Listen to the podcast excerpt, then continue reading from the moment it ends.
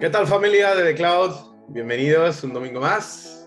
Confirmarme que se me escucha bien, porfa, en el chat. Bien, veo, caritas felices. Nos encantan vuestras cámaras siempre porque, bueno, disfrutamos también de compartir un poquito, aunque sea online, pero con toda esta gente que, bueno, estamos eh, interesados en, en, lo espiritual, estamos interesados en encontrar un espacio, siempre decimos y repetimos y repetiremos, en nuestra semana atareada, en nuestros negocios, en nuestra vida, en nuestras familias, para poder conectar con Dios, para poder, bueno, pues también tratar de entender algunos de los principios, algunos de los secretos y algunas de las cosas que, bueno, pues Él nos dejó. En este caso, a través de la serie Campeones, estamos estudiando para los que, bueno, quizás eh, llegan por primera vez, bueno, pues eh, algunos patrones de conducta históricos eh, impresionantes en gente que marcó la historia, que marcó una época, evidentemente, con un lenguaje y con, con, unos términos diferentes a los de hoy. Quizá la Biblia a veces tiene ese, ese, problema en la sociedad de hoy que, bueno, que tenemos que entender que son miles de años atrás. Y si yo qué sé, si yo no me puedo imaginar la vida sin móvil y, soy de los que tuvo que vivir sin móvil, imagínate eh, no sé, darle un CD un, un, cassette a un, a un, niño de hoy, ¿no? Se quedaría como diciendo no sé qué hacer, ¿no? Pues imagínate miles de años atrás, ¿no? En una era tremendamente evolucionada, pero hay principios maravillosos, cosas que hoy, como digo, bueno, pues se leen en los libros de crecimiento personal, se ven en los infoproductos, pero que están escritas así hace miles de años y como digo, además tienen doble mérito porque en aquel tiempo no había internet, no había información y manifestar esos comportamientos, eh, tener ese tipo de, revelaciones, tener ese tipo de, de de capacidades o de entendimiento realmente era algo significativo. Y como sabéis, bueno, pues venimos estudiando la historia de un pueblo, todo comienza con una promesa, todo comienza con un tipo al que Dios le dijo, mira, si tú te atreves, yo voy contigo. Si tú crees en mí, yo voy contigo. Así comenzó todo con un campeón de la fe llamado Abraham, que decidió, bueno, pues dejar lo bueno para ir por lo mejor. Y, de ahí, bueno, pues toda la historia de un pueblo y cómo ese pueblo tuvo que enfrentarse a todos los retos hacia una promesa, una promesa que fue trascendiendo generaciones, porque al final, bueno, pues cada hijo, cada nieto, cada bisnieto, cada generación tenía su propia batalla, su propio desafío, y fueron, bueno, pues dejándonos lecciones impresionantes eh, y enfrentándose a diferentes enemigos. La semana pasada fue absolutamente legendaria porque vimos, bueno, pues el caso de, eh, bueno, pues, eh, de David, ¿no? Este personaje espectacular que no contaba en la ecuación para nadie, que básicamente ni su padre lo conocía, nunca mejor dicho, como dicen en España, que bueno, que ni siquiera eh, nadie se enteraba de lo que estaba pasando, pero Dios estaba jugando y tejiendo un, unos hilos súper finos para que este tipo llegara a Palacio y como este tipo, bueno, pues logró enfrentarse a un gigante y veíamos como un gigante siempre, eh, si es el gigante correcto, es necesario para nuestra promoción, es decir, para nuestro avance. Los retos, el dolor, el sufrimiento, el, el, vencer el temor, aquello que a otros les parece demasiado grande, bueno, pues es muchas veces la puerta, la oportunidad o el camino para alcanzar nuestro propósito o para alcanzar nuestro logro extraordinario. Porque la palabra extraordinaria suelta, suena muy bonita y nos encanta decirla, pero claro, el problema eh, de lo extraordinario es que a veces genera en nosotros esa sensación de decir, ¿por qué yo? ¿Por qué me toca a mí? ¿Por qué si los demás eh, batallan con esto, yo tengo que batallar con un Goliat muy sencillo? Si quieres algo extraordinario, evidentemente, probablemente el proceso no será ordinario es un poco difícil conseguir cosas extraordinarias a través de caminos ordinarios. ¿no? Entonces, vemos como muchas de las cosas que estamos viendo en Campeones o en esta serie son extraordinarias y hoy no va a ser menos. ¿Eh? Hoy vamos a ver a una campeona extraordinaria. Me encanta este momento eh, porque creo que hay muchísimas cosas. De hecho, esta historia es una de las historias que más me gusta en la Biblia por lo, lo estratégico de la situación, pero por hacer una línea de tiempo y aterrizar en nuestra historia, bueno, David, eh, segundo rey de Israel, ya no es un pueblo, ahora es un reino, ya se han establecido, siguen a piñas como siempre con todos los de alrededor. Esa tierra siempre, de hecho, siguen hoy a piñas con los palestinos, o sea, Israel nunca dejó de estar a piñas. Ese, ese viaje a Egipto, esa poca revelación de entender que Egipto era temporal, les causó eh, muchísima, muchísimo dolor, ¿eh? porque el estar desalineado de tu visión a veces hace que construyas eh, cosas lejos de tu visión y luego cuando quieres volver a tu visión ya no es tan fácil, ¿no? Ese es el principio de la oportunidad. A veces se te escapa la oportunidad. Israel dejó escapar la oportunidad de, de, de, de, entrar en su lugar y al final tuvo que batallar un montón. Y hoy, de hecho, vamos a tener una lección en este sentido porque la historia que eh, vamos a narrar hoy se basa básicamente en, una, en un proceso o en una instrucción a medias, en algo que no se hizo bien y ahora iba a, causar consecuencias, ¿no? En cualquier caso, eh, Israel se desarrolló a piñas, a peleas, guerras, la típica, ¿no? Estamos en ese siglo, todo se resolvía a puñetazos, ¿no? No había ningún tipo de, desarrollo en otro sentido. Entonces, son hostias por todos lados, ¿vale? Pero ocurre que eh, en el proceso, otra vez Israel va a tener que volverse a enfrentar a el desprecio. ¿Por qué? Porque Israel fue cautivo. Estas historias no las vamos a ahorrar, pero el pueblo de Israel fue cautivo, fue llevado a Babilonia el imperio otra vez de moda. Ya hemos pasado por los filisteos, ya hemos pasado por los amalecitas, ya hemos pasado por, eh, por los egipcios, perdón. Al final, bueno, pues eh, esta gente no hacía más que tener que batallar contra enemigos. Pero ¿qué ocurre? Que ahora mismo esta historia se va a narrar en un momento en el que Israel o a este pueblo se lo han llevado cautivo a Babilonia.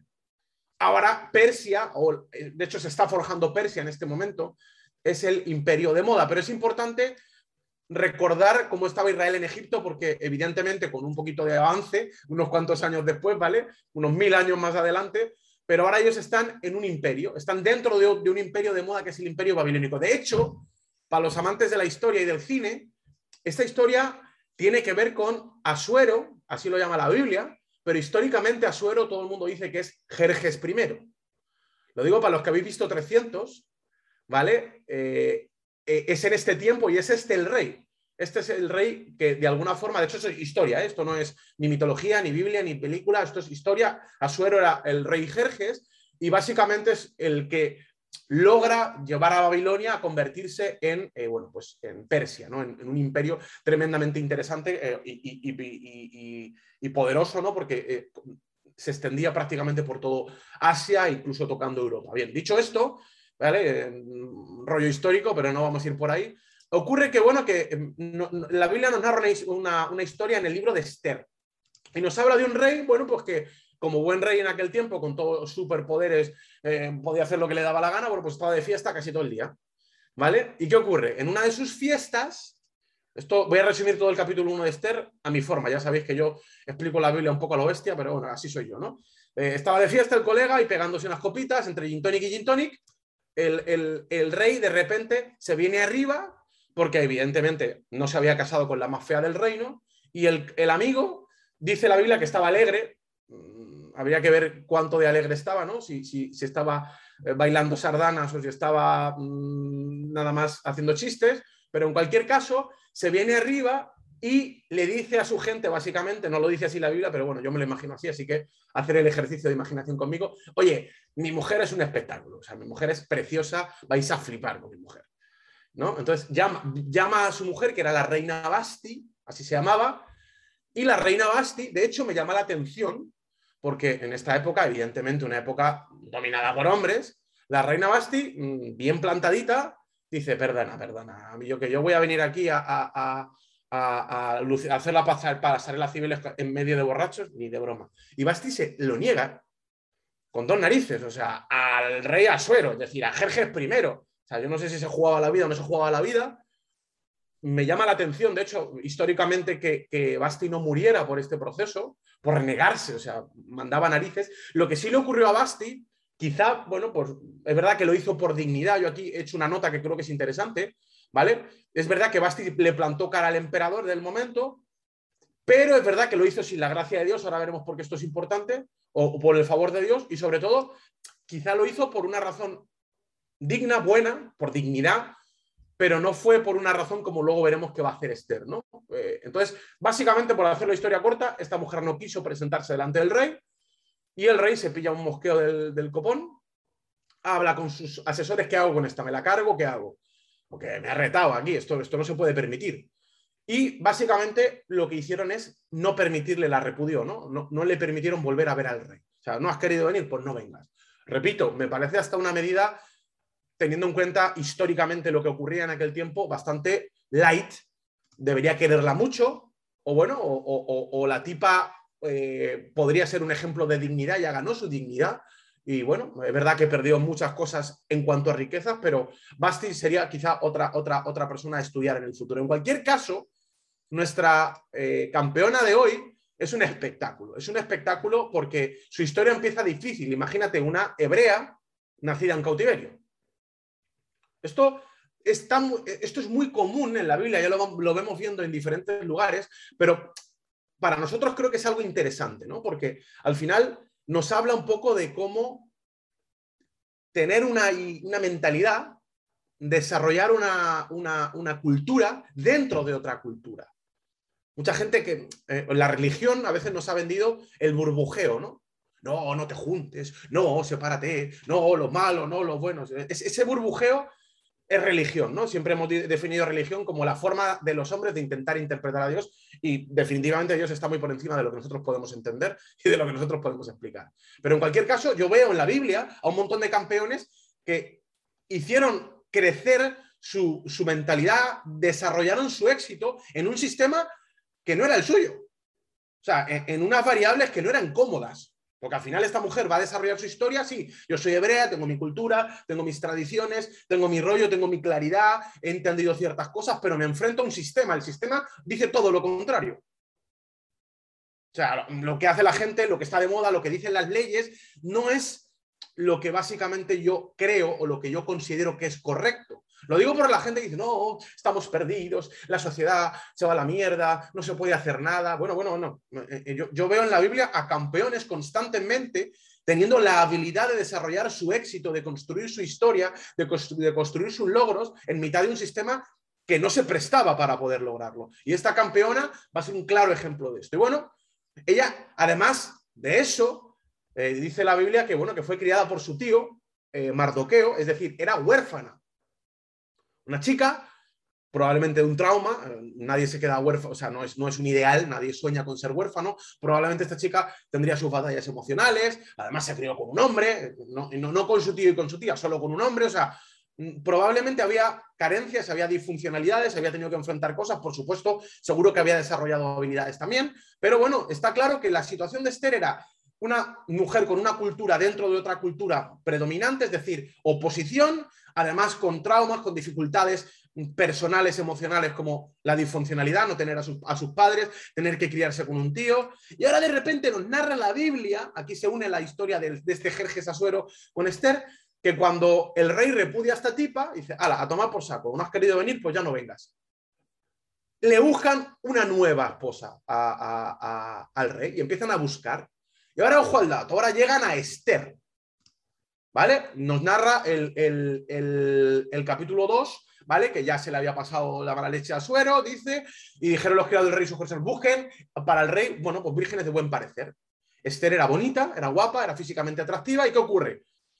La atraen con el rey. O sea, imagínate la peli, yo quiero hacer un pequeño ejercicio de, de entender desde dónde parte nuestra campeona, porque la historia mola mucho, pero es importante entender de dónde se parte, porque a veces la historia, si, si, se sabe desde dónde nace uno, es todavía más épica, ¿no? O sea, estamos hablando de una huérfana, estas eran las condiciones de, Esther, una huérfana, inmigrante, parte de un colectivo discriminado, ¿eh? por decirlo así, además con, conflictos de creencias, porque sus creencias entraban en conflicto con las creencias de Persia, además, esto para las mujeres y para los hombres, bueno, esto lo entendemos todos, ¿no? Venía como segundo plato.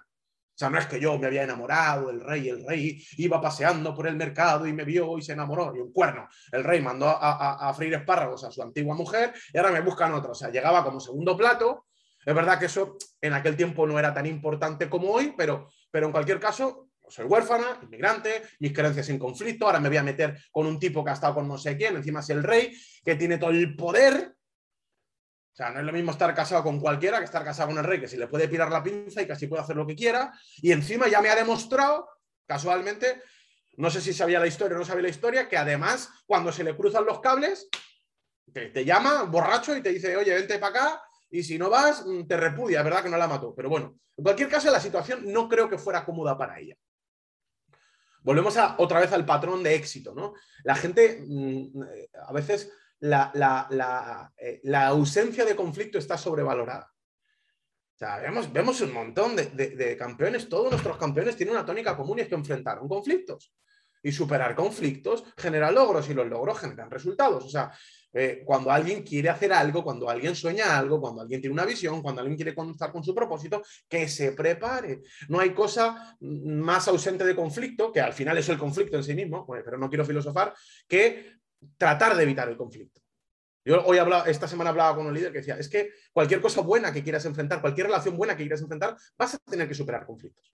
Hablaba con alguien hace algunos años acerca del matrimonio, ¿no? Y decía, bueno, es que, es que yo no, no voy a superar el conflicto, es que siempre vas a llegar a un conflicto. O sea, si tú te divorcias por un conflicto, no te preocupes que en la siguiente relación siempre vas a llegar a ese conflicto, siempre vas a llegar a ese nivel y básicamente lo único que vas a hacer es, bueno, pues tener 500 relaciones que se quedarán en la fase 1.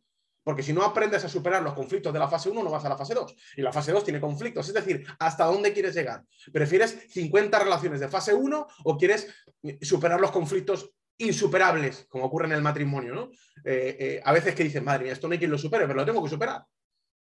Porque si no lo supero, en mi siguiente relación voy a tener el mismo conflicto. Bueno, en fin, no me quiero, no me quiero ir por, la, por, la, por las ramas, pero lo que está claro es que todos nuestros campeones tenían una tónica común, que es que superaban conflictos. Repito, el conflicto está infravalorado. Es importante, es parte de la historia de cualquier persona que quiera cumplir su propósito. Ahora bien, esta tipa llega con todo este cúmulo de, conflictos, pero mira qué curioso, me, gustan varias cosas que vamos a sacar aquí. Entonces, bueno, eh, eh, básicamente se la presentan al rey, nos dice la Biblia que había Hadasha, así se llamaba ella, Hadasha, es su nombre eh, persa fue Esther, ¿vale? Pero bueno, agradó al rey, halló gracia delante del rey, dice la Biblia que, bueno, que, mm, probablemente por su belleza, pero había algo especial, luego hablaremos de ese algo especial llamado favor de Dios, que le llamó la atención al rey y básicamente, bueno, pues eh, llegó a convertirse en la favorita. Dice el versículo 17 que el rey amó a Esther más que a todas las otras mujeres. Y halló gracia y benevolencia delante de él más que todas las demás. O sea, hay algo especial aquí, y vamos a hablar de cosas espirituales, que porque no solo la belleza, ¿no? Porque la belleza es algo que para mí está sobrevalorado. ¿no? Al final, eh, eh, eh, Esther tenía algo más que solo belleza y lo vamos a ver en su historia, que su belleza simplemente fue una herramienta de un pack mucho más grande. Esta tipa fue una genia, pero no solo por su belleza. La belleza, bueno, pues era un plus que le ayudaba. Era una herramienta como podría ser ser fuerte, como puede ser, tener una habilidad, ¿no? Eh, eh, pero eso no fue su, elemento eh, diferenciador. Lo que está claro es que, mire, que hay algo interesante. Cuando la meten al palacio, cuando ella ya se empieza a relacionar, la empiezan a preparar para ser la reina, mira lo que le dice su tío. Aquí hay cosas interesantes. Porque esto es un buen principio para aprender para los que quieren tener éxito en sistemas que no se prestan para tener éxito. Dice, pero Esther no declaró, versículo 10, cuál era su pueblo ni su parentela, porque Mardoqueo, es decir, su tío, le dijo que no dijera que era hebrea.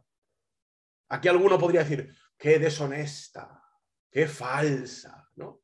Yo he tenido esta pelea eh, eh, con muchos líderes en el mundo que digo, estratégicamente, qué interesante es, y esto lo había entendido su tío, ¿no? O sea, Mardoqueo, su tío, conocía estratégicamente la, la diferencia entre la honestidad y la imprudencia. Ojo, honestidad e imprudencia. Hay gente que eh, abanderando la honestidad se convierten en imprudentes y no son incompatibles. Quiero decir, la honestidad no es decir todo porque yo soy honesto. Hay gente que dice, no, yo soy honesto, eres un desgraciado, me caes como el culo, eres imbécil, soy honesto. Yo soy honesto. No te puedes enfadar, pero yo soy honesto, ¿no? No, perdona, no eres honesto, eres imprudente. ¿Cuál es la diferencia, que en este caso Mardoqueo entendía, entre la honestidad o cuál es el balance entre ser honesto pero ser prudente? A ver, todos tenemos sentimientos, todos tenemos emociones, todos tenemos arranques, todos tenemos mm, mm, mm, momentos, ¿no? Yo, pues yo qué sé, eh, tu hijo está jugando, tira la tele de 60 pulgadas y te la parte. ¿Qué es, ¿Qué es lo que te sale en ese momento? Te reviento te reviento. Eh, es muy honesto decir, te reviento. Es lo que me nace el corazón. Niño, pequeño, mírame, te voy a reventar ahora mismo. Ahora mismo cogía la, picadora, te metía, hacía gazpacho de niño, ¿no? ¿Eso, eso, es, honesto? No, eso es un arranque, es honesto. Puede ser honesto porque estás diciendo lo que se te pasa por la cabeza. Ahora, la clave aquí es, lo que estoy diciendo lo pienso de verdad, en realidad no es honesto. Porque en realidad yo no voy a meter a mi hijo en la batidora en mi vida. Que tenga ganas no significa que lo vaya a hacer. Lo que significa que lo único que estoy manifestando o lo único que estoy haciendo es soltar mis emociones. Me estoy liberando con un niño pequeño. ¿Qué significa? Que no estoy siendo honesto, estoy siendo imprudente. Es decir, Mardoqueo le dijo a Esther, no tienes por qué contarlo todo, nena. No te han preguntado. No necesitas contarlo todo. Vamos a ver qué clave es esto para el éxito, sobre todo en un sistema. Yo aprendí en el liderazgo que no todo, lo, no todo lo que eres es para contarlo a todo el mundo. No todo lo que eres es para contarlo en cualquier momento y no todo lo que eres es para contarlo en cualquier lugar. Yo siempre digo que mi vida, la forma en la que yo gestiono mis relaciones y mi liderazgo es como una casa. Esta, esta analogía es muy famosa yo la uso mucho, ¿no? Pero yo en mi, corazón tengo sitio para todo el mundo. Lo que pasa es que no es el mismo sitio para todo el mundo. Yo en mi casa tengo el salón, tengo un recibidor, yo soy amable. Y aquí todo el mundo se puede sentar. Por supuesto, ahí no tienes acceso a la comida, no sabes de, qué me alimento, no tienes acceso a mi descanso, yo no me duermo en el salón. Yo, estoy alerta, no, no, es el baño, no te enseño mis eh, necesidades, ¿verdad? ¿Por qué? Porque hay otros cuartos para otro tipo de personas. ¿Qué quiero decir? Yo puedo ser honesto, pero no soy imprudente. A mí me dice, es que yo soy muy honesto, entonces ¿para qué te maquillas? Si eres honesto, ven pelotas, porque yo soy honesto. Así, así soy yo, yo soy honesto. ¿Vestirse es un acto de deshonestidad? No lo es. Es un acto de prudencia, es un acto de entender dónde, cómo, cuándo y con quién. Esto es lo que Mardoqueo le estaba diciendo a Esther. Oye, bonita, tú vas a ir aquí, vas a ser la reina, pero al rey le da igual esto. Ten cuidado, sé prudente. Sé prudente porque no te olvides que somos un pueblo en un sistema contrario, con un sistema de creencias diferente. Somos un pueblo que además tenemos una forma. Y esto, de hecho, le va a salvar la vida a Esther. Esta prudencia le va a salvar la vida a Esther. ¿Sabe lo que le suele pasar a, los imprudentes? Que suelen generar muchos enemigos y que construyen estructuras que al final se vuelven en su contra. Esto es una lección del liderazgo, esto es una lección de nuestra campeona de la lealtad, la prudencia. De momento esta, esta lección todavía no es suya, se la ha dado su tío, pero ella la aplicó, ella hizo caso, o sea, también habla de humildad, ¿no? Pero continuemos. Entonces, el rey la amó y halló la gracia, halló el favor. Este elemento diferenciador. Mira, yo en mi vida, en mis empresas, eh, eh, definitivamente he, aprendido este principio. Yo siempre digo que la fórmula de la, la fórmula de la prosperidad, eh, entrenando en finanzas, entrenando empresarios hace muchos años, yo tengo una escuela de finanzas, hablaba con un grupo de personas y le decía, para mí la fórmula del éxito o la prosperidad que no tiene que ver solo con riqueza, tiene que ver con riqueza que no genera tristeza, es decir, con riqueza que no entra en conflicto con todas las otras demás áreas de la plenitud, ¿vale? Pero bueno, no me quiero poner muy profundo. Para mí esa fórmula es sacrificio o esfuerzo, trabajo, buena administración, o sea, eh, de hecho si estáis anotando es muy buena, o sea, prosperidad es igual a trabajo o esfuerzo más buena administración aquí abrimos un paréntesis vamos a hacer fórmulas matemáticas, multiplicado por el favor de Dios. ¿Qué es el favor de Dios? El que no cree en Dios lo llama suerte. La suerte existe. O sea, el que, el que, diga que la suerte no existe, es verdad que cuanto más trabajo, más suerte tengo. Está claro, es una cuestión estadística. Pero al final, yo hablaba con uno de los mejores estadistas de España y me decía, a ver, la suerte existe. El tipo era el mejor estadista de España, ¿eh? De hecho, es un tipo conocido por haber quebrado casinos, pero bueno, eso es otra película. Tiene una película eh, suya. Pero me decía, la suerte es que tú puedes llegar al metro y puedes estar pasando el metro. El metro pasa cada cinco minutos y te puede haber pasado en el momento, puedes llegar un segundo en el que está pasando o puedes llegar un minuto en el que un segundo en el que ya se ha ido. Ahora, está claro que si tú vas al metro un millón de veces, al final la matemática hace que por estadística vas a encontrar suerte, ¿no? Ahora, esto en cuanto a la suerte, en cuanto al favor de Dios, ¿cuántas veces he tenido ecuaciones en mis negocios o en mi vida que eran perfectas? Que cualquiera hubiera dicho, aquí la haces. Yo me esforzaba, no creo que administrara mal, probablemente siempre puedes administrar mejor, está claro, pero las cosas no ocurrían. Basti lo hizo, no lo hizo mal. Basti se esforzó, probablemente Basti tuvo la dignidad, fue una mujer valiente en un tiempo de hombres, probablemente es una mujer admirable, pero hubo un elemento que le faltó, le faltó el favor de Dios. Le faltó ese, esa pizca de qué ocurre, esa pizca en la que Dios conspira en tu favor, esa pizca en la que de alguna forma tus intereses están alineados con los de Dios y Dios los impulsa, Dios los, los, los, hace avanzar. Ahora, ¿qué ocurre? Por avanzar en la historia. Básicamente ocurre que de repente, bueno, pues, pues ella ya empieza a, relacionarse con el rey, todo bien, y hay un tipo, aquí, aquí empieza, aquí empieza el conflicto hay un tipo que se llama Amán, que casualmente, esto ya nos lo narra el, capítulo 3, casualmente este Amán era un hijo, o una, una generación, creo que eran 400, 500 años casi, de alguien que Dios le encargó en el pasado a Saúl acabar con ellos. En una de aquellas batallas épicas del pasado, Dios le encargó en primera de Samuel a Saúl le dijo, oye, esta gente acaba con ellos. Y, Saúl no hizo caso a Dios. Saúl acabó con todos menos con la reina. Esto no vamos a entrar en, principios filosóficos del Antiguo Testamento y tal, la muerte y tal, pero el punto es que alguien hizo un trabajo a medias. De hecho, la razón por la que nuestro campeón anterior, David, vino a escena es porque Saúl había desagradado a Dios. Mira, mira la jugada. Saúl Dios le dice, oye, si vas a limpiar esto, límpialo bien. Si vas a hacer este trabajo, hazlo completo. Al 80% no vale. ¿Cuántas veces discuto yo con líderes que me dicen, pero es que yo, es que lo he hecho bien? Es que yo he hecho un 90% bien, solo me ha faltado un 10 o me ha faltado un 1%. Estoy de acuerdo. Emocionalmente, que Dios nos dé la habilidad para reconocer ese 90%. Pero a nivel resultados, a nivel empresarial, a nivel vida, un 90% no es aceptable. Los que trabajáis conmigo sabéis que es difícil trabajar conmigo. Y el, ejemplo es muy sencillo. Yo, yo le enseño básicamente, mm, e, esto se enseña muy fácil, es que solo he fallado un poquito, un poquito, no lo he hecho completo. Vale, no hay ningún problema. Mira, vamos a hacer un ejercicio. Vamos a coger una botellita de agua. Dame el agua. Te voy a llenar el 90% de agua. Ahora, con tu permiso, me voy a bajar la bragueta y voy a echar 10 gotitas, voy a hacer un poquito de pis, 10 voy a, va a representar el 0, el 1% del vaso. Toma, bebe. El 99% perfecto, es agua limpia de manantial que no le ha tocado el sol. Es agua limpia, perfecta, maravillosa. Esto no es que yo esté divagando emocionalmente. Estoy hablando de cosas biológicas y físicas es 99% agua limpia, cristalina, pura, de manantial, de cenote mexicano, de la orogenia alpina, yo qué sé, y un 1% meao. Toma, bebe. Un 1% meao nada más.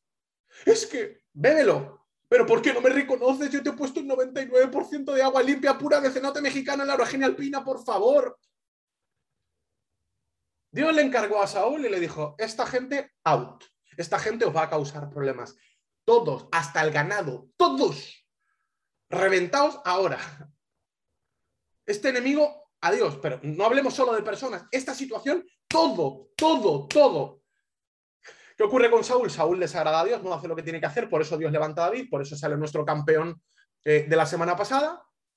Y un nieto del nieto del nieto, carambola, ¿no? A cache la mar es un tipo que ahora en esta historia va a ser el enemigo que se quiere cargar a todos los judíos. Aquello que no terminaste, bien, aquello que hiciste a medias en el pasado, déjame decirte algo, tú no lo ves porque quizá no, no estás proyectando lo que puede ocurrir, pero eso que hiciste a medias te va a perseguir, te va a alcanzar en tu futuro y va a ser una traba un tropiezo en tu propósito.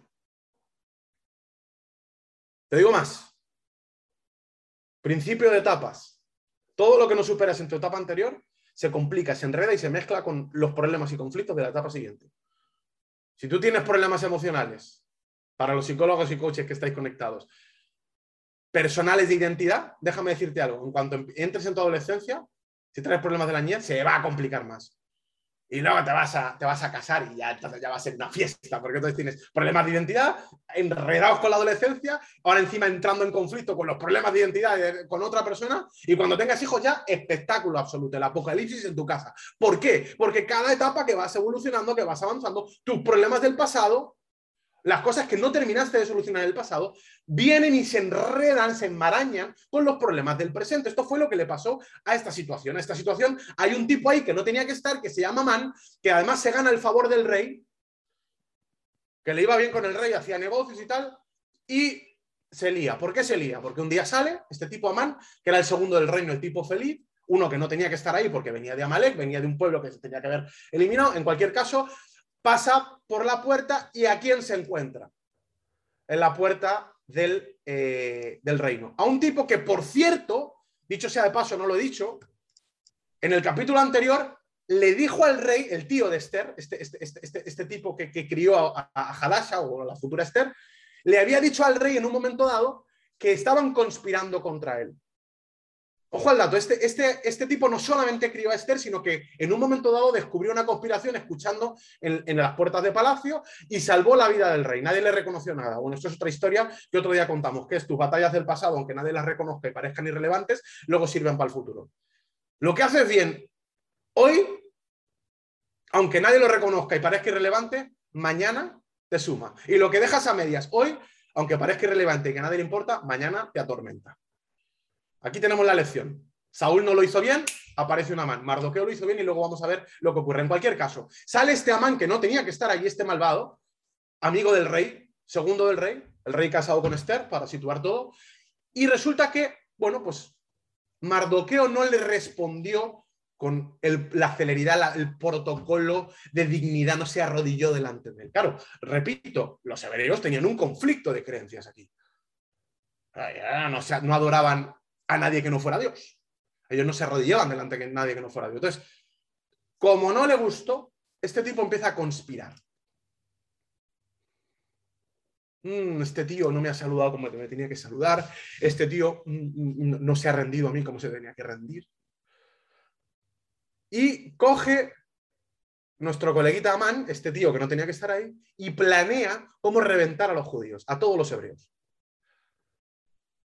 Ojo, Aquí, aquí es donde empieza a tener sentido que Esther no hubiera sido estratégicamente interesante. Inteligente. Ella no había dicho que era judía. Él no, claro, a, Amán no se le hubiera ocurrido en la vida a lo mejor conspirar en contra de los hebreos si hubiera sabido que la reina favorita, que la amada del rey, era judía, era hebrea. Aquí un imprudente hubiera, hubiera arruinado esta historia. Pero la prudencia estratégica de Esther y de Mardoqueo en este caso sirvió para que esta historia se pudiera dar. ¿Qué ocurre? Ocurre que entonces, bueno, Mardoqueo eh, había salvado al rey, pero eso no importaba. Se le acerca este Amán y le dice, mira, el versículo 8, ¿vale? Eh, lo vamos a leer porque es interesante. Y dijo Amán al rey, hay un pueblo esparcido y distribuido entre los pueblos de todas las provincias de tu reino y sus leyes son diferentes, amigo, de las de todo el pueblo y no guardan las leyes del rey y al rey nada le beneficia dejarlos vivir. Mentira. O sea, no le beneficia dejarlo vivir, pero un hebreo le había salvado la vida un capítulo anterior por descubrir una conspiración. Su reina, además, su favorita era hebrea, lo que pasa es que no lo sabía. Y además, la cultura hebrea ponía un poco de orden a la cultura de excesos persa. Esto es historia. Los persas eran unos tumbados de la cabeza. Bueno, mirar 300 o sea, se comían mm, mm, todo, se acostaban con todo y, era un desastre. Y los hebreos ponían un poquito de, mesura. O sea, dentro de, esta cultura había algo de mesura o algo de balance. Bueno, pues este tipo viene a comerle la cabeza al rey y le dice, mira, estos no te benefician en nada y además son diferentes. Esto es, un, esto es un hecho. Si vas a ser diferente, si vas a tener una cultura de éxito en mitad de un sistema de fracaso, si vas a tener una, proyección de logro extraordinario en mitad de, un mundo ordinario, vas a llamar la atención y ese llamar la atención va a generar enemigos. No te preocupes, los enemigos son una buena señal. Sobre todo los enemigos que no son tus enemigos. Esto es una señal de éxito increíble. Cuando tienes enemigos que tú dices, no, le hecho, no, sé, no sé si es mi enemigo, en realidad no es mi enemigo, yo no le he hecho nada, no sé. No sé por qué me odia. Mira, cuando tienes un montón de gente que te odia y no sabes por qué, es una gran señal. Qué difícil mi vida, es que hay gente que me odia y no sé por qué. Qué difícil y un cuerno. Es una gran señal. Agradece, y ostras, tengo gente que me aborrece y no sé por qué. A mí me salen haters a palos. No digo que sea un ejemplo, pero hay gente que ni conozco. ¿Este, este quién es? Hay gente que a veces digo, perdona, disculpa, es que como dices que soy de una forma y ni siquiera sé quién eres, dime tu nombre para poder, poder dirigirme a ti. Es maravilloso cuando hay gente que te odia sin conocerte, probablemente sea porque básicamente la bendición de Dios, el propósito de Dios es tan fuerte en ti, tu visión es tan fuerte, tu oposición al sistema es tan fuerte que genera rechinar de dientes. La oscuridad nunca se encuentra cómoda con la luz. Pues está claro, si tú brillas y das luz, se ven, las manchas, ¿no? Entonces, cuando alguien manchado se sienta ofendido solamente por estar cerca de ti, eso significa que eres luz. En fin, dicho esto, le convence. El reino era, no estaba muy hábil ese día y se eleva un decreto a público que todos los judíos van a ser exterminados. Ojo, ¿eh? Otra vez los judíos, cachis la mar, esta gente va de movida en movida, otro conflicto. Imagínate, todos los judíos van a ser exterminados. Aquí la cosa se complica. Un tipo que no, que, repito, un enquiste, algo que se nos quedó atrás, que no se solucionó o que se solucionó a medias, en el futuro nos alcanza o alcanza a, esta situación y complica el escenario dramáticamente. Cuidado con las cosas a media, familia. Cuidado con conformarte con ese 99%. Cuidado, cuidado porque te va a alcanzar. Y no importa si lo que haces lo haces al 100% y nadie lo reconoce. Si lo haces bien, también te va a alcanzar. Esta es la historia de nuestra campeona. Ahora mira esto, porque aquí empieza lo épico, aquí empieza lo bonito. Tú imagínate, claro, cuando se entera Mardoqueo, me cachis en la mar. Se rasgó las vestiduras. Me río yo de Hulk. Se rasgó las vestiduras. Cenizas sobre su cabeza, son dramáticos los hebreos. Un cacho, ¿eh? Se tiró ceniza sobre su cabeza. ¡Ah! Drama. Normal. Te van a matar, pero vas a ver cómo todo tu pueblo es asesinado. Por un capullo que además a lo mejor ni tú has sido consciente de que no le has saludado como él quería. Y esto llega a oídos de Esther, versículo 4 del capítulo 4. Entonces la reina tuvo gran dolor y envió vestidos para hacer vestir a Mardoqueo, que había reventado sus vestidas, y hacerle quitar el cilicio, mas él no lo aceptó. O sea, aquel está, era un momento oscuro, doloroso. Imagínate la mentalidad, ¿no? ya me quedé sin mis padres, ahora me voy a quedar sin mi tío, además van a reventar mis raíces, además me voy a tener que integrar en esta cultura de excesos, madre mía. No era fácil. No era fácil. Y aquí hay una conversación que para mí es épica, que es el momento en que Esther va a pasar de ser una campeona en proceso a ser una campeona en el banquillo a salir al campo de juego. ¿Por qué? Porque empieza a hablar con su tío y su tío le dice, estamos jodidos. La Biblia no dice eso, eso lo digo yo, pero bueno, estamos jodidos, muy jodidos. Y aquí hay una, conversación que para mí es, legendaria, ¿no? Porque básicamente ella le dice, versículo 11 dice, todos los siervos del rey y el pueblo de las provincias del rey saben que cualquier hombre o mujer que entra en el patio interior para ver al rey sin ser llamado, hay una ley clara, una ley al respecto, que ha de morir, salvo aquel quien el rey eh, extendiera el cetro de oro, el cual vivirá y si no ha sido llamada para ver al rey, esos 30 días. Es decir, la única forma de bloquear esta estrategia de este imbécil, la única estrategia de, de salir de esta es que el rey cambie de opinión. Pero ¿cómo hago que el rey cambie de opinión? Está en la conversación entre, entre, entre su tío y ella, ¿no? ¿Cómo hago que el rey cambie de opinión si yo, yo no puedo presentarme delante del rey si no soy llamada? De hecho, hay una ley. Si te presentas delante del rey y no eres llamado, racatán. A menos, hay una posibilidad en un millón, a menos que extienda su cetro. A menos que, que ese día, yo que sé, no haya bebido suficiente o que ese día esté de buenas. O sea, me, Ojo al dato, el pueblo de Israel está jodido, o sea, los hebreos están reventados en este momento y solo hay una persona que estratégicamente su drama la ha llevado aquí. Ahora ese momento en el que ella, ay, me han llevado donde el rey, me quitan de mi tío, me meten en el palacio y ahora tengo que ser la segunda. Todo ese drama ahora ha servido para que ella esté ubicada en el único lugar, ¿os acordáis? Cuando hablábamos del campeón entendió el principio de location, location, location, ubicación, estar en el sitio correcto. Ahora Esther está en el lugar correcto, pero está en el lugar correcto en el sentido de que es la única que se puede arriesgar. O sea, está en el lugar correcto para jugar una partida que a priori matemáticamente tiene perdida seguro. O sea, nadie querría estar en el lugar correcto aquí. Y tiene la conversación y dice, es que si voy me van a matar. Y ojo a la frase del tío. El tío le dice, ya, pero si no vas, van a morir todos los judíos. Y la pregunta es, ¿cuánto tiempo vas a poder ocultar que tú también lo eres? Es decir, estás en un momento de tu vida en el que tienes que jugarte quizás un 1 a 90 o un, 1 a 99, un 1% de victoria, un 0,5% de probabilidad de éxito.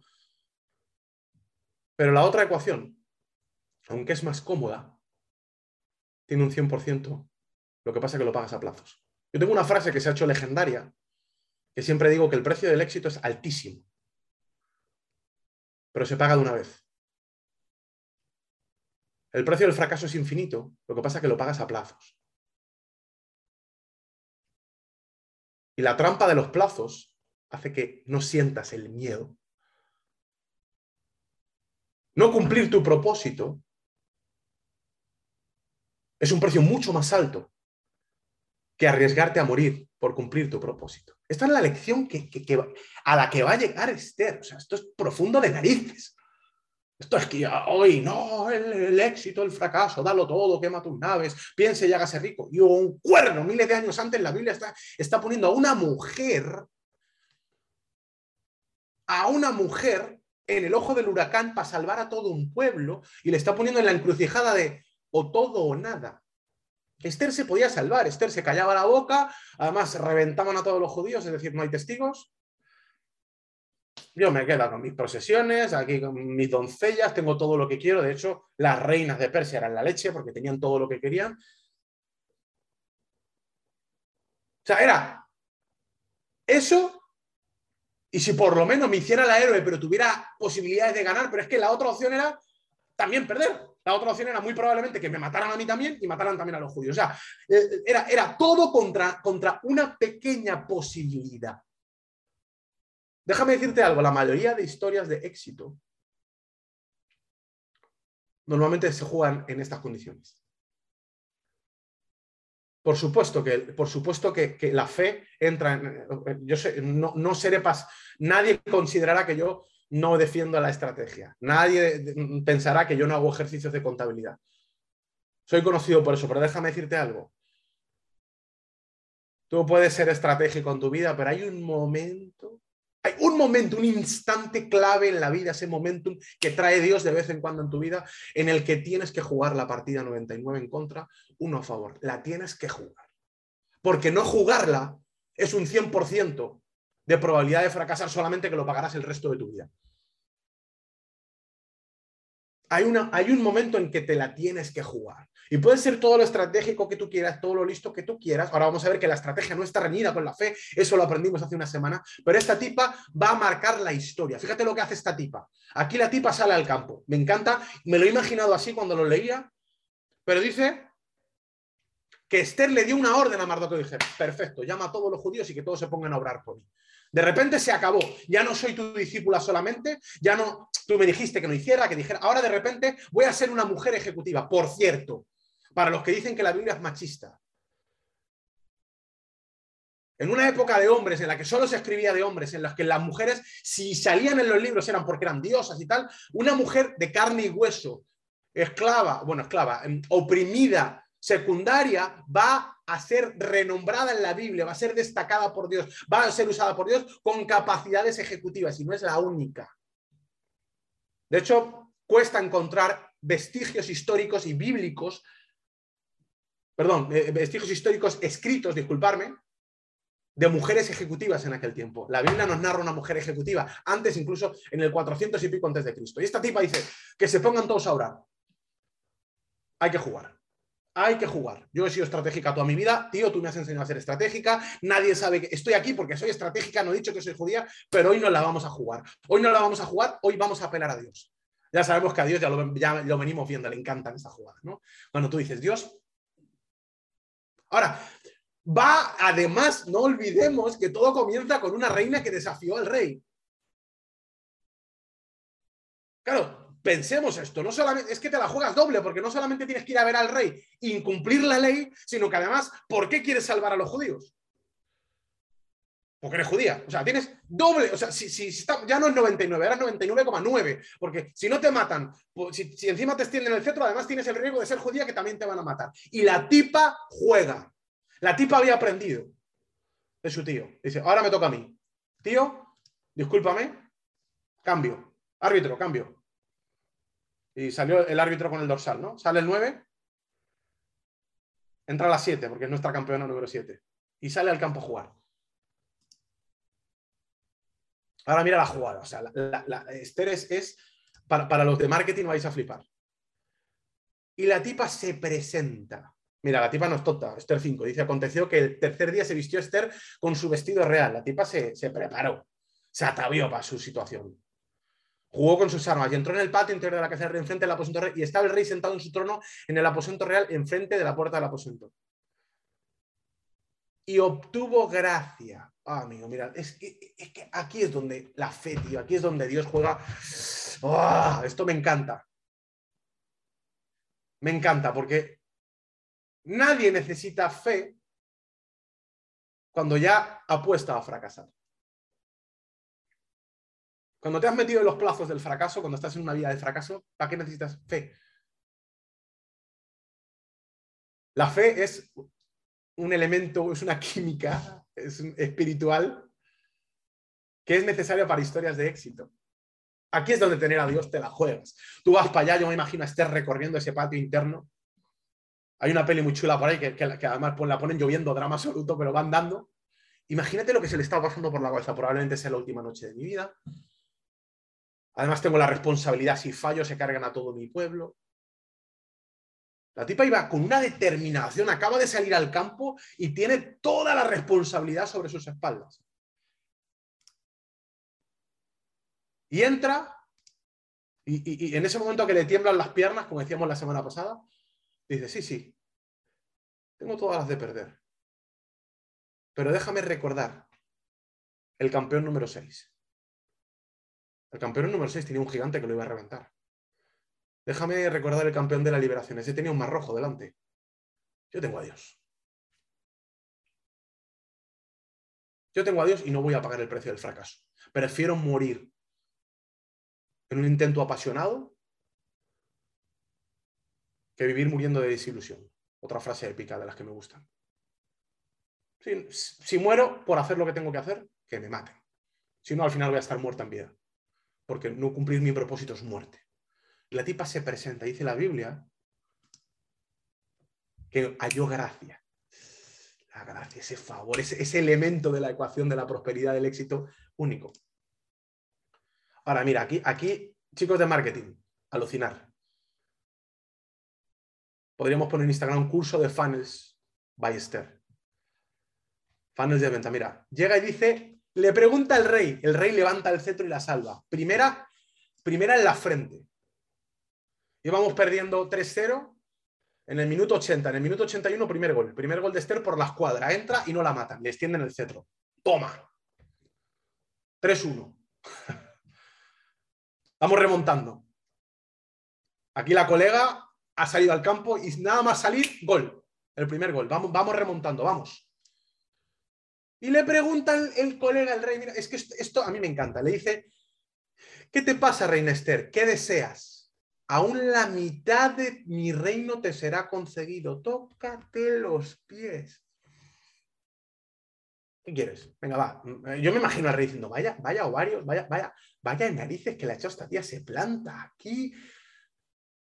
Hay una diferencia. Basti desafió al rey o desafió la ley por su dignidad.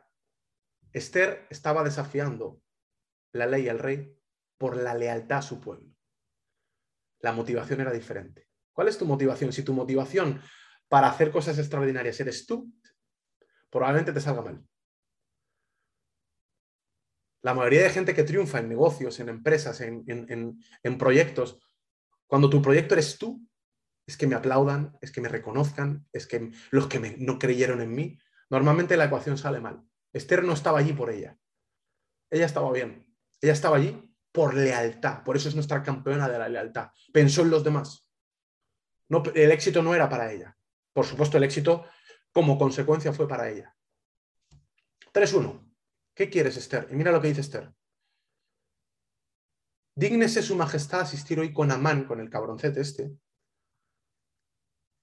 a un banquete que he preparado. O sea, el rey le ofrece lo que tú quieras, hasta la mitad del reino. ¿Y qué pides? Dime lo que quieres. Soy el genio de la lámpara, tu primer deseo. ¿Y qué le dice Esther? Esther por dentro está diciendo, uff, esta petición, lo que, lo que vengo a pedir es demasiado alto. Necesito un funnel. Esto es un producto high ticket. Esto no te lo puedo vender en, mi, primera reunión. Necesito un proceso, necesito calentar el mercado. Le dice, solo quiero invitarte a un banquete a ti y a este cabrón, perdón, a Amán. ¡Ojo a Esther! ¡Ojo a la finura! Esta había aprendido en Mardoqueo, Mardoqueo le había enseñado estrategia, pero esta le está diciendo, Mardoqueo, campeón, tú metes goles, pero yo los meto de chilena, chaval. O sea, tú me has enseñado, pero no te preocupes que ahora vas a flipar. No, no, yo solo te quiero invitar a comer. Mira, Esther sabía que lo que iba a vender era high ticket. El high ticket necesita de un proceso. Ese no, no era el lugar. El high ticket necesita de un contexto. Y mira lo que le dice, le invita a un evento. El high ticket necesita de un evento. El que te enseñe, mira, embudos de venta versión 480 antes de Cristo. ¿Quieres vender high ticket? Proceso. ¿Quieres vender high ticket? Contexto. ¿Quieres vender high ticket? Evento. Esther en modo marketingera absoluta, principios del marketing. Y el rey va, oh, y Amán también relaja, Amán bajó la defensa, oh, llega a su casa, hasta la reina me reconoce, mira, le cuenta a su mujer, me voy a cargar al mardoqueo, le prepara una soga al mardoqueo, pero me ha invitado hasta la reina. Esther jugando maestro, sí, tiene fe, ya se la había jugado, pero la fe no está ligada, con, no está peleada con la estrategia. Ahora Esther está jugando su partido y está haciendo todo perfecto, inmejorable. El rey acepta, Amán baja la defensa. Disculpen, pero gol por la escuadra. Vamos 3-2. Seguimos perdiendo, ¿eh? Los judíos siguen en peligro y de hecho la horca para su tío ya está preparada, 50 metros. Pero vamos 3-2. Esther lleva 5 minutos en el campo y lleva dos goles. Se presentan en su, en su, en su, en su casa y de nuevo el rey intrigado. Principio, no vendas, que te compren. Bueno, en fin. El rey, ¿pero qué quieres, Esther? A ver, pero dime en realidad lo que quieres en su casa ya, en su banquete, en su evento. ¿Pero qué quieres? ¿Qué hace Esther? Vende, ¿no? Dice, no, no, no, aquí falta vino. Uno más, un evento más. Otro evento, segundo evento. Esther sabía que para el high ticket hace falta proceso, hace falta contexto y hace falta evento. Amán sigue bajando la guardia, los judíos siguen en peligro, pero el rey y Amán vuelven a aceptar. Estamos empate, 3-3.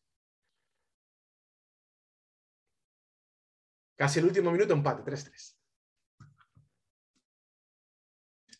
Y ahora, en el momento adecuado, ¿os acordáis que el, vino, cuando se había pegado cuatro copazos, fue el que llevó a llamar a Basti? O sea, Basti no supo entender que el vino podía ser un aliado. El vino en las venas de Jerjes I de Asuero sirvió para que Basti pidiera su oportunidad. Y el vino, en caso de Esther, ella supo usar el vino en su favor. Dijo, toma, un vinito más. ¿No quieres una copita más? Amán, mira, tonic. Cardamomo. Mira, mira, mira, una, una de lima, mira qué chulo. Y en el momento exacto, perfecto, con 3-3, el pueblo judío a punto de morir, la horca preparada, yo no sé si la mañana siguiente a Mardoqueo lo hubieran reventado.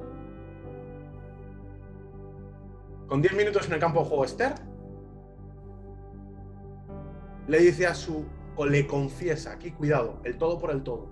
Esto es cuando sube el portero. Otra vez, otra vez la fe, otra vez me la juego, ahora voy a decir que soy judío. Le dice, ¿sabes qué? Soy judía, esta es la situación, esto es lo que ha ocurrido. Algo importante. Esa noche ya no lo sabía, pero Dios había levantado al rey. ¿Os acordáis que Mardoqueo en el pasado le salvó, su tío le había salvado la vida al rey por un soplo que dio? ¿Y no a nadie le había beneficiado nada? Mardoqueo no recibió su premio aquel día. Pero esa noche Dios despertó al rey, dice la Biblia, y se puso a leer los libros y justo leyó en las crónicas del rey que a un tipo le había salvado y estaba preguntándose, ostras, este tipo no hicimos nada con él. En mitad de tu dolor, en mitad de tu dificultad, en mitad del momento más oscuro de tu vida, cuando crees que todo está jodido, a lo mejor tus sentidos perciben que todo va mal. Pero cuando tienes fe y tienes el favor de Dios, Dios está despertando un rey. Y tú no lo sabes. Tú estás durmiendo o asustado o agobiado, pero Dios está en el palacio despertando un rey recordándole quién tú eres o recordándole lo que hiciste bien en el pasado. Igual que David tuvo autoridad para enfrentar a Goliat porque había cuidado las ovejas, Mardoqueo había sembrado algo que no había cosechado en ese momento, pero confió en Dios y esa semilla que había sido plantada, Dios la iba a usar. El fruto lo iba a usar en el momento correcto. Y este era el momento, el momento en el que Esther se jugaba la vida, ella no sabía que se jugaba la vida, pero ya lo que había sembrado su tío años anteriores había germinado esa noche y su el, rey o su reto, su desafío ya estaba predispuesto. Al final se desvela la conspiración. Y la horca que había sido diseñada para Mardoqueo se usó para Man, el que había construido la horca para matar a su tío. En el minuto 93, otra vez. El rey dijo, ah, que este desgraciado ha conspirado, ha querido matar a mi reina ha querido matar a los judíos, ha querido matar a aquel que me salvó la vida. Usen la horca para él. Minuto 93, saque de córner, perdón por lo de la Leti. Esther se asoma, salta, remata de cabeza, da en el larguero, en el palo y entra. 3-2. El pueblo de Israel gana el partido con una mujer, con una campeona que se presentó delante del rey, se la jugó al éxito por lealtad. Así es Dios. No sé si tienes las de ganar o las de perder, no lo sé. No lo sé. No digo que no seas estratégico, ni que seas un descerebrado. Pero no te olvides que Dios está en tu ocasión. No te olvides que si tienes fe, aunque tengas 99 en contra, Dios está despertando un rey. Hay cosas que alguien ha sembrado, hay cosas que, tu tío, que, alguien de alguna forma no hay cosas que ni siquiera has visto, que ya han ido pasando, que te van a servir en ese momento. Recuerda que el precio del fracaso se paga a plazos, pero se paga toda la vida y es altísimo. El precio del éxito es muy alto. Te van a temblar las piernas, pero vale la pena. Una mujer referente, una mujer que quedó registrada en una época de hombres una campeona. Hay una fiesta en Israel para los que dicen que la Biblia, los hebreos son machistas, se llama el Yom Kippur solo por esta mujer. Esta mujer salvó a todo su pueblo. Salió al campo y en 10 minutos remontó un partido absolutamente perdido. Yo no sé si necesitas una remontada. No sé si vas perdiendo uno, dos, tres a cero. No sé ni siquiera si acaba de empezar el partido y tienes que hacer como un pardoqueo y meter algún gol o preparar el camino. Pero déjame decirte algo. Si Dios está contigo, si tienes ese elemento multiplicador en tu ecuación del éxito, ese favor de Dios, no importa qué minuto sea, no importa tus probabilidades. Puedes ser un campeón, en este caso, el Purim correcto, no es el Yom Kippur. Puedes meter gol, puedes remontar, puedes ganar tu partida. Puedes ganar tu partida. Piénsalo. A lo mejor para esta hora has llegado, para este momento naciste, yo me imagino a Esther diciendo, esta es mi hora. Perdí a mis padres, ha un montón de drama, pero este drama me ha traído a este punto en el que me la juego toda. Esta semana sea una semana de éxito para ti, sea una semana para cosechar algo extraordinario. Y que no solo sea para ti. Recuerda que si introduces el factor lealtad todo será diferente. Esther fue nuestra campeona de la lealtad. Un hurra por esas mujeres. Un abrazo.